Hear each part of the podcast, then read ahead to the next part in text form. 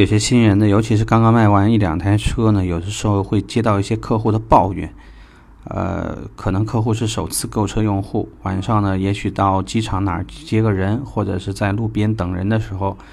就这么开着灯、开着音响，好像也没什么。等他启动的时候，突然发现这车已经没电了。所以呢，顾问甚至说会去抱怨：“哎呀，这个我们这个车质量就是不好，等等等等。”在这里呢，有一个很基础的知识得跟大家说。首先，发动机工作的时候呢，你会发现旁边也是有一条皮带的，那个皮带呢会带动一个看上去呢大概比一个椰子大小差不多的一个发电机。发电机发电以后呢，它会把电量储存在电瓶当中，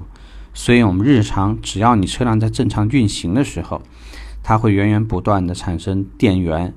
放到这个电瓶里面去使用。但是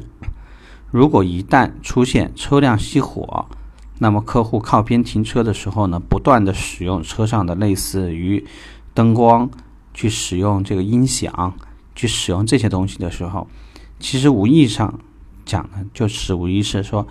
这个吃呢就不给吃了，因为电进不来，因为不发电了。但是呢，就不停的在往外付出消耗，所以这样的情况下呢，就亏电就会非常非常的明显。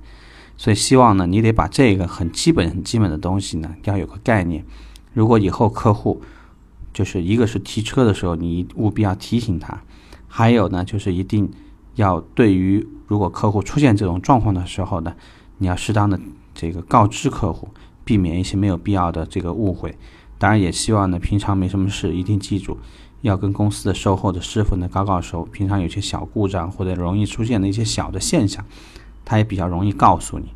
所以，希望这个小小点呢，能够提醒你一下。OK，这个话题就这么说了，希望以后这个问题不会再困扰你了，拜拜。